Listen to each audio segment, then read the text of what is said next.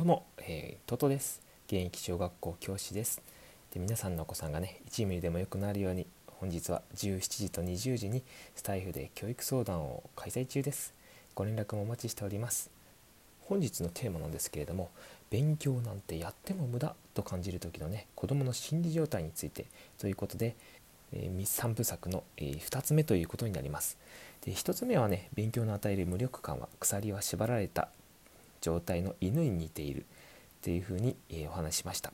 であと2つがですね、えー、2つ目が、え難しすぎる問題では成長しない。で3つ目が子どもが成長する勉強レベルとはというお話でしたね。では2つ目です。難しすぎる問題では成長しないというお話をお伝えしますね。自分の力より大きく超えるものってやっぱりチャレンジしても成長できないんですよね。うん。で成長のためにはね適度なストレスがいります、実はねそのストレスの度合いって3つあるんですよ。段階に分けると3つです。で快適ゾーン成長ゾーンパニックゾーンです。快適ゾーン成長ゾーンゾーンじゃないゾーン。ゾーンって何？パニックゾーンです。で1つ目の快適ゾーンっていうのが快適にできてそしてストレスがない,、まあ、ないっていうことですね。で2つ目が助けられてやっとできる、まあ、適度なストレスです。で3つ目がパニックゾーン、えーと、難しすぎるそしてストレス過剰のものですね。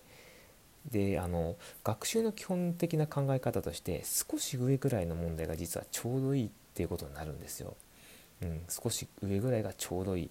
だからあの成長ゾーンの助けられて、まあ、適度なストレスで、まあ、なんとかかかってできるというぐらいのものがね本当にいいんですよ。だからね、まあ、具体的な方法は3つ目のね子どもが成長する勉強レベルだでお伝えしたいと思うんですけれどあのこのねゾーンのね見極めはすごく大事です。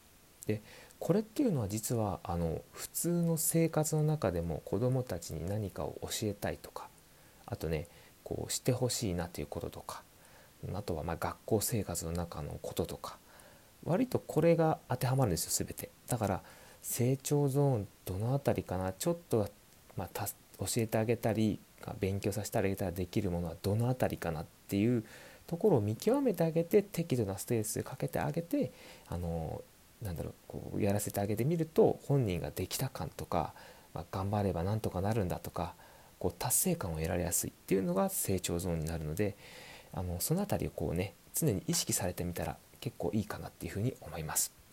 まあ、ということで今回2つ目のお話でした。ではではあのまたね、えっと、3つ目を後日後日じゃないな。すいません。夜ぐらい夕方ぐらいかな、うん、配信したいと思いますのでね。そちらの方もぜひお聴きください。